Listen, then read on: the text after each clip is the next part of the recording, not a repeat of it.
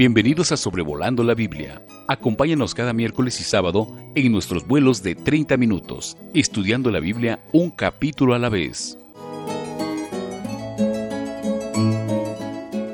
Sean cada uno de ustedes muy bienvenidos a Sobrevolando la Biblia. Hoy, 2 de abril del año 2022, vamos a continuar con nuestro estudio del libro de Deuteronomio en el capítulo 7. Queremos eh, comunicarle que si usted prefiere eh, recibir estos audios por WhatsApp, usted puede recibirlos al enviar un mensaje al número más 52 322 349 2258 más 52 322 349 22 58.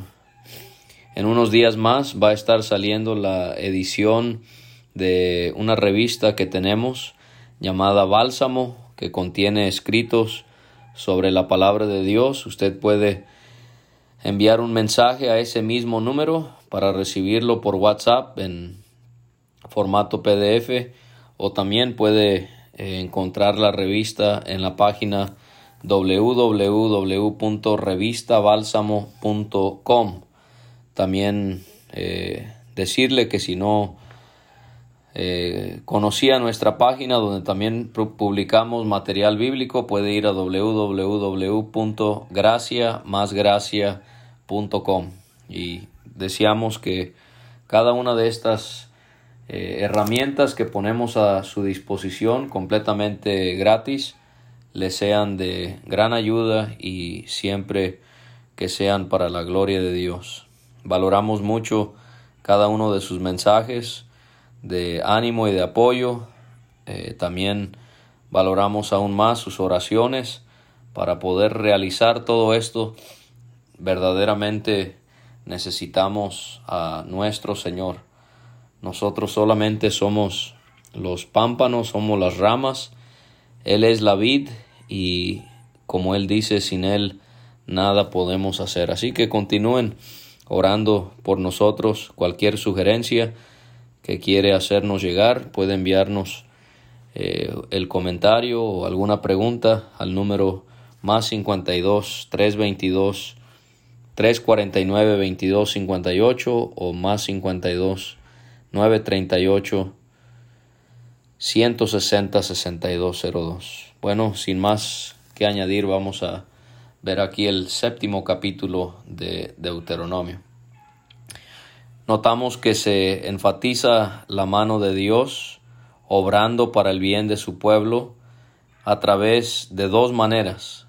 Los haría entrar a la tierra de Canaán y en segundo lugar sacaría a las siete naciones vivían en esa región, cuales, quienes eran naciones más numerosas y poderosas que los israelitas. Así que esto magnifica eh, las proezas de Dios manifestadas a través de su pueblo, porque no eran pueblos cualquiera, no eran pueblos pequeños e insignificantes, sino que eran pueblos numerosos y poderosos.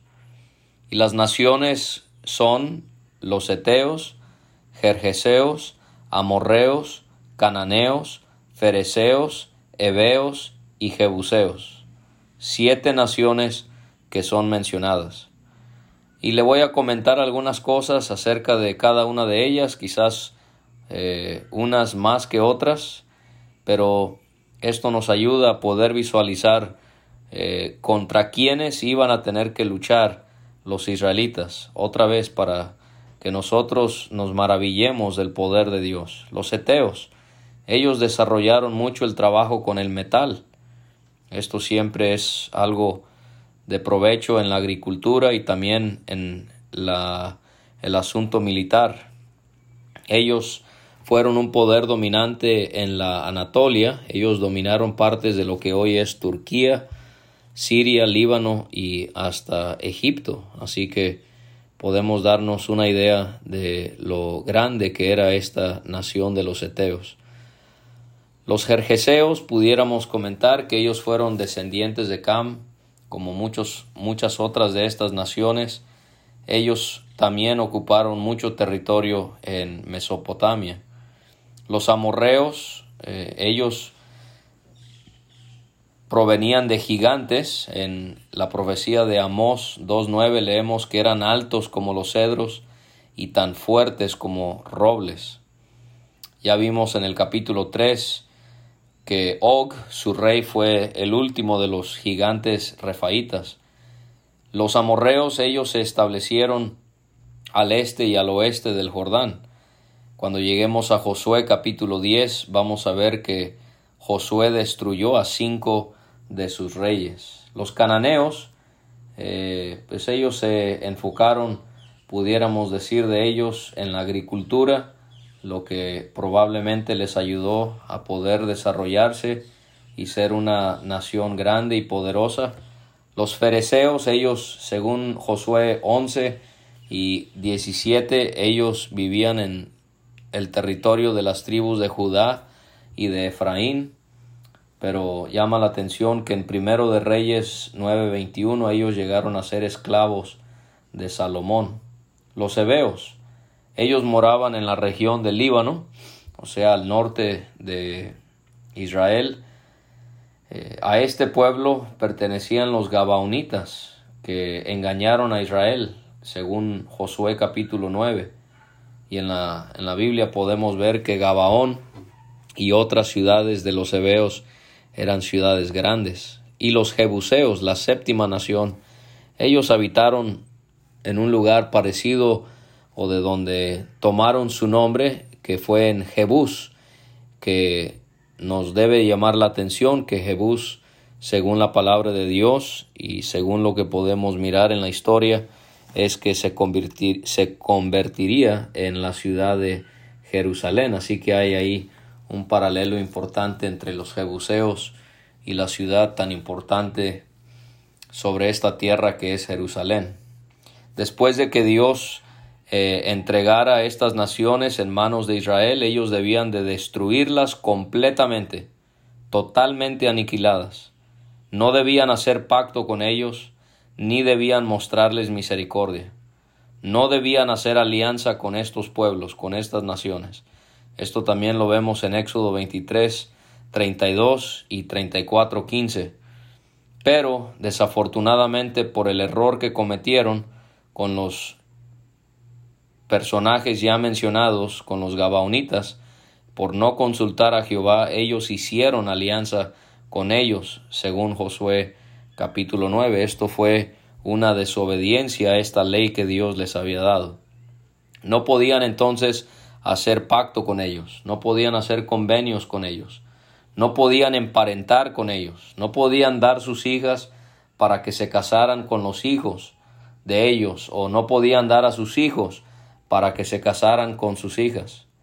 ¿Por qué? ¿Por qué no podían hacer pactos? ¿Por qué no podían emparentarse con ellos? Bueno, porque el 4 lo hace muy claro. Si lo hacían, ellos iban a desviarse para servir a dioses ajenos. Ellos iban a cometer idolatría, iban a llegar a ser idólatras. Y esto fue exactamente lo que sucedió, desafortunadamente. Ellos desobedecieron a Dios, pensaron que podían hacer alianzas por aquí y por allá, podían emparentarse con ellos, y ¿qué terminó para ellos? Se desviaron para servir a dioses ajenos. Como cristianos, nosotros no podemos pensar que hay cosas en nuestra vida que no nos van a dañar. Tarde que temprano esas cosas no, nos van a repercutir. Quizás para ustedes una amistad, quizás para ustedes una actividad, un pasatiempo.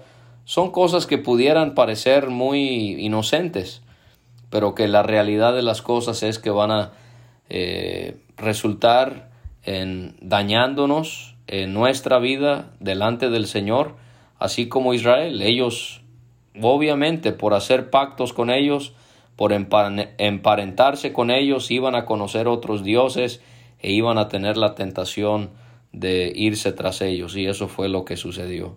Y si esto sucedía, se les, se les hace la advertencia tendrían que sufrir el furor de Dios que se encendería sobre ellos y serían destruidos. En cuanto a sus altares, ellos debían destruir sus altares, debían quebrar sus estatuas, debían destruir sus imágenes de acera y también debían de quemar sus esculturas.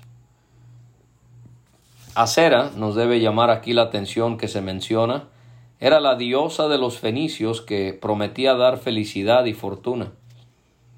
Ella era representada por el tronco de un árbol tallado.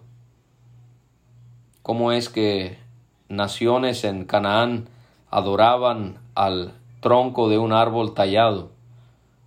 Cuando para nosotros como creyentes sabemos que en los tiempos del Señor Jesucristo el tronco de un árbol era señal de maldición y allí fue donde nuestro Salvador entregó su vida por cada uno de nosotros y ciertamente de ninguna manera adoramos o veneramos la cruz donde Él fue crucificado, por eso no tenemos que tener una cruz levantada en nuestro hogar o en un eh, collar sobre nuestro pecho, porque nosotros no adoramos la cruz, nosotros adoramos al Cristo que fue clavado sobre la cruz.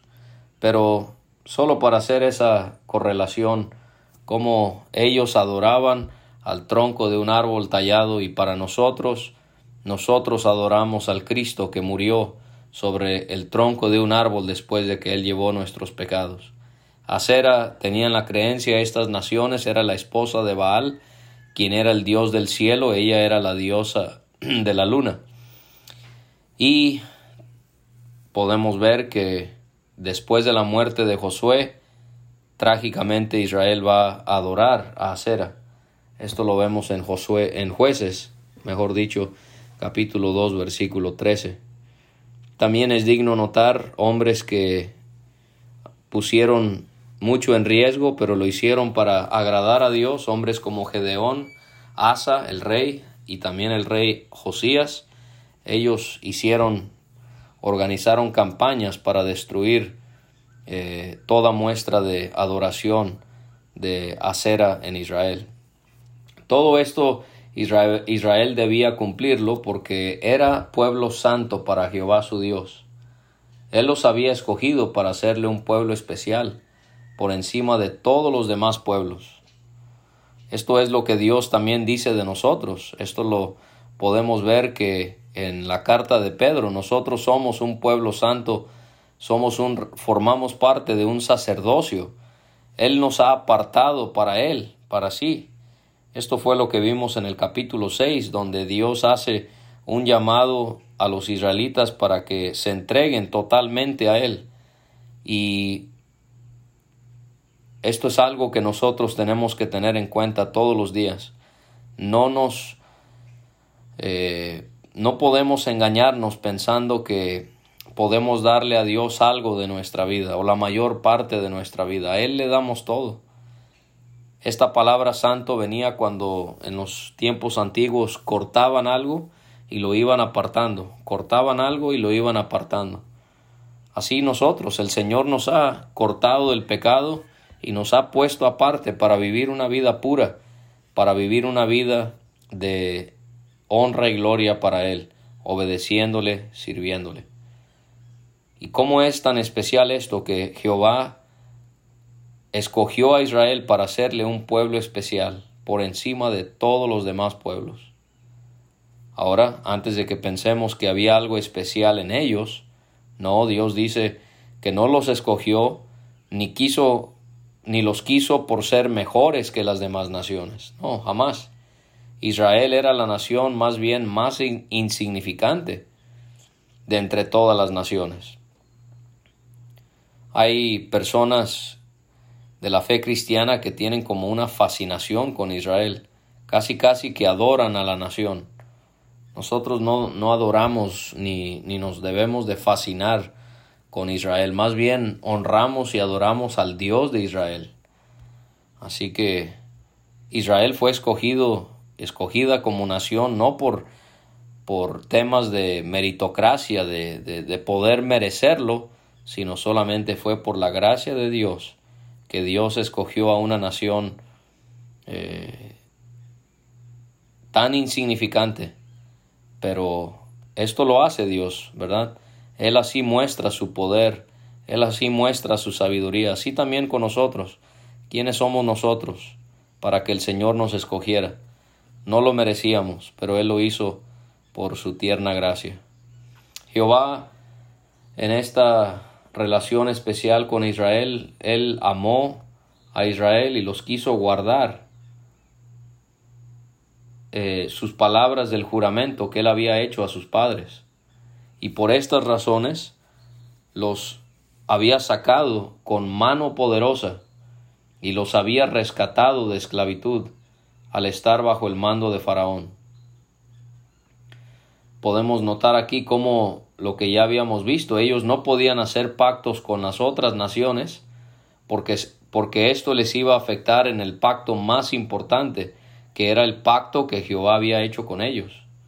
En el versículo 8 y en el versículo 12 vamos a ver cómo Dios dice que Él hizo, Él llevó a cabo el, eh, llevó a cabo el rescate de Israel de Egipto por el juramento que Él había hecho a los padres, o sea, a, a los antepasados de, esta generación.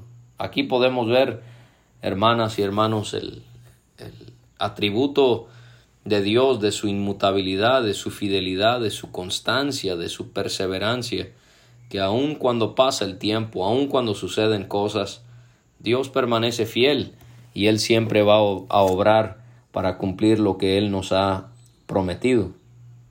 Ellos tenían que conocer que Dios, que Jehová su Dios es fiel, que Él guarda el pacto y la misericordia a todos aquellos que le aman y obedecen sus mandamientos. Y esto lo haría hasta por mil generaciones. O sea, es una forma de expresar para siempre. Yo les voy a bendecir si ustedes aman y obedecen mis mandamientos. Dios personalmente se encargaría de pagarle a personas que lo aborrecieran, a las personas que rechazaban sus mandamientos, Él les iba a destruir. Dice ahí, Él no se demora con el que le odia, sino que en persona, Él mismo, personalmente, Él le daría el pago a esa persona. Y como consecuencia de todo esto, del pacto, de su misericordia, de su generosidad hacia Israel, ellos debían de guardar todos los mandamientos. Aquí encontramos tres palabras que se usan para describir la ley de, Jehová dada a, Israel, dada a Israel. Mandamientos, estatutos y decretos. Y ellos tenían que obedecer cada uno de ellos. Y si ellos oían y guardaban los decretos de Dios, Él les prometió que guardaría el pacto hecho con ellos y les mostraría misericordia, y aquí lo tenemos otra vez, que les había jurado a sus padres. Dios los iba a amar, los iba a bendecir, los iba a multiplicar. ¿En qué manera? El fruto de su vientre, el fruto de su tierra, eh, su grano, su mosto, su aceite, la cría de sus vacas, los rebaños de sus ovejas. Podemos ver estos grandes contrastes, como había castigo para aquellos que le iban a odiar y le iban a, a rechazar, aborrecer, pero habría tremenda bendición para aquellos que le iban a obedecer. Y esto es lo que sucede aún en nuestros tiempos. No es que todo va a ser fácil, pero ciertamente cuando obedecemos al Señor, Él nos bendice.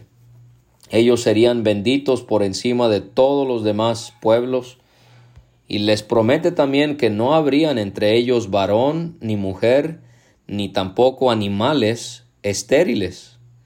Esta es una explicación sobre cómo fue que Israel pudo llegar a ser una nación tan numerosa. Dios no permitió o no iba a permitir, si ellos le obedecían, que hubiesen hombres, mujeres o animales estériles. De sus ganados tampoco iba a haber eh, animal estéril, iban a reproducirse Esta es una señal de bendición, hermanos, el poder tener hijos. Vivimos en una eh, época en donde los gobiernos y donde la cultura y donde la sociedad quiere eh, convencernos de que por causas de calentamiento global y, y todas estas cuestiones que realmente no pueden comprobarse, que debemos de no tener hijos. Esto es algo que va completamente en contra de lo que Dios enseña en su palabra. No importa si vivamos en el año 2022 o en el año 1822, eh, Dios ve con buenos ojos el hecho de tener hijos, de procrearnos. Toda enfermedad también les promete sería quitada. No es que no se enfermarían, porque sí se iban a enfermar como cualquier otro ser humano, pero más bien no se enfermarían con las malas plagas que descendieron sobre Egipto, no serían puestas sobre ellos. Por ejemplo, los piojos, las llagas, estas plagas que afectaron su salud. Pero sí serían puestas sobre los que aborrecerían a la nación de Israel. Consumirían a todos los pueblos que Dios les daría. Ahí hay otra promesa. No los iban a, a poder perdonar con su vista, no los perdonaría su ojo. O sea, si ellos eliminaban a todas esas naciones, ellos obedecían a Dios, iban a poder gozar de todo esto. No debían servir a sus dioses, otra vez la razón muy clara, porque les sería de tropiezo. Y si ellos por si acaso, pero no por si acaso, porque es la tendencia del hombre y de la mujer siempre hacer esta pregunta, de, de mostrar una incredulidad tristemente hacia Dios, si, si, dijeran en su corazón, estas naciones son mucho más numerosas que, que nosotros, ¿cómo las podremos exterminar? Dios les dice, no, no, no debían, no deberían temer a esas naciones. Y Dios ahora los va a llevar al pasado, lo que nosotros tenemos que hacer seguido para ver la forma en la que Dios ha obrado en nuestra vida. Eso nos, nos permite poder recobrar nuestra confianza en Él. Él les pide, recuerden todo el bien que yo, Jehová su Dios, les hice con Faraón y con todo Egipto. Ellos ahí habían visto grandes pruebas, o sea, eh, ellos fueron examinados por Dios para ver dónde estaba su fe a través de lo que Él envió a Egipto. Pruebas, señales, milagros. También fueron señales y milagros para que creyeran los egipcios y para que se convirtieran a Jehová, para que Israel asegurara su fe en él.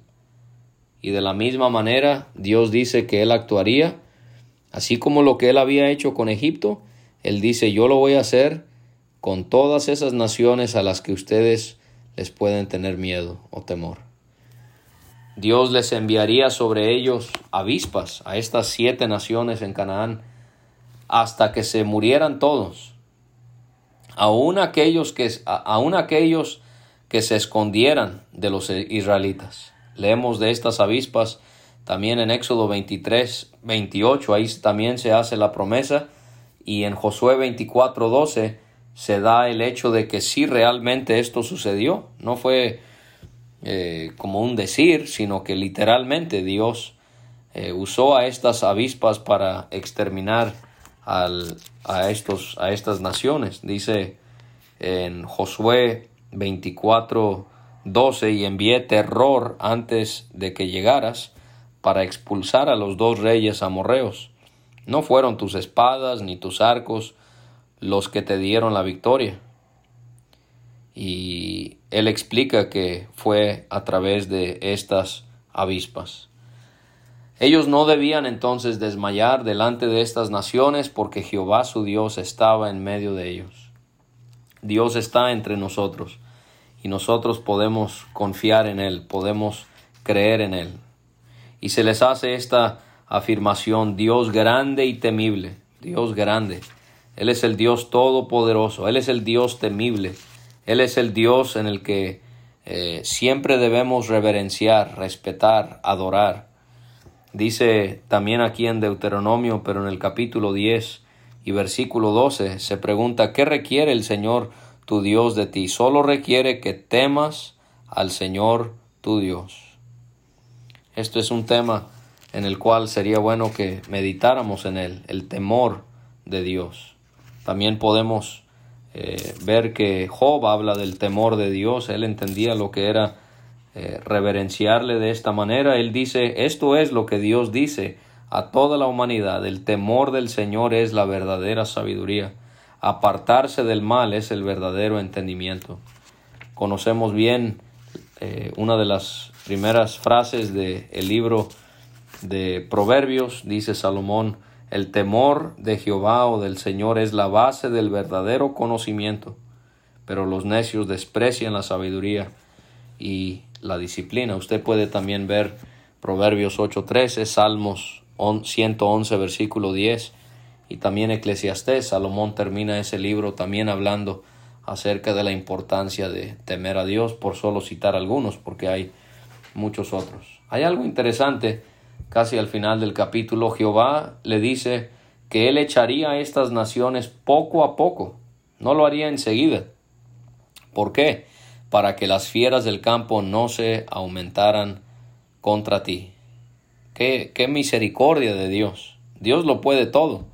Él podía en un instante exterminar a todas estas miles de personas que conformaban a estas siete naciones, sino millones. Pero él lo iba a hacer poco a poco, porque si no las fieras del campo se iban a aumentar, se iban a reproducir e iban a afectar a la nación de Israel. Jehová su Dios entregaría a esas naciones delante de ellos, les vuelve a asegurar, y las quebrantaría con grande destrozo. Las naciones son grandes, Israel, claro que sí, pero yo te voy a ayudar, yo voy a destruir a esas naciones con grande destrozo las voy a destruir completamente. Dios les entregaría también a sus reyes, no solamente a los siervos o a las personas comunes, sino a sus reyes. Ustedes van a derrotar a los más importantes de entre esas naciones. Ustedes van a destruir no solamente sus personas, sus bienes, sus reyes, pero también sus nombres debajo de debajo del cielo. Nadie les haría frente hasta que los destruyeran. Ellos debían de quemar a sus esculturas, se vuelve a enfatizar esto, no debían de codiciar la plata ni el oro de, de estos ídolos para quedárselos, porque les haría tropezar, pues era abominación a Jehová su Dios. En Colosenses 3:5 aprendemos que la idolatría es una forma de la codicia. Y aquí pudiéramos ver este ejemplo, cómo a través de la, de la codicia eh, codiciando el oro y la plata de los ídolos, ellos podían caer en la idolatría. Y termina el capítulo hablando sobre, cómo ellos no debían llevar nada abominable a sus hogares para que no fuese anatema o maldición o maldito, sino más bien debían aborrecerlo y abominarlo porque era anatema. Esto fue lo que sucedió con Acán en Josué capítulos 6 y 7. Eh, él se llevó al anatema a su casa y él terminó muriendo. Así que nosotros debemos aborrecer y debemos ver como abominable aquello que Dios considera de esa manera. Esta es la rectitud que Él quiere ver en nuestras vidas. El Señor prospere lo que hemos considerado el día de hoy y que Él le anime a seguir caminando con Él y disfrutando cada día de su hermosa palabra. Gracias por escuchar este estudio. Escríbenos a sobrevolando la Biblia gmail.com. Visita nuestra página www.graciamasgracia.com. Hasta la próxima.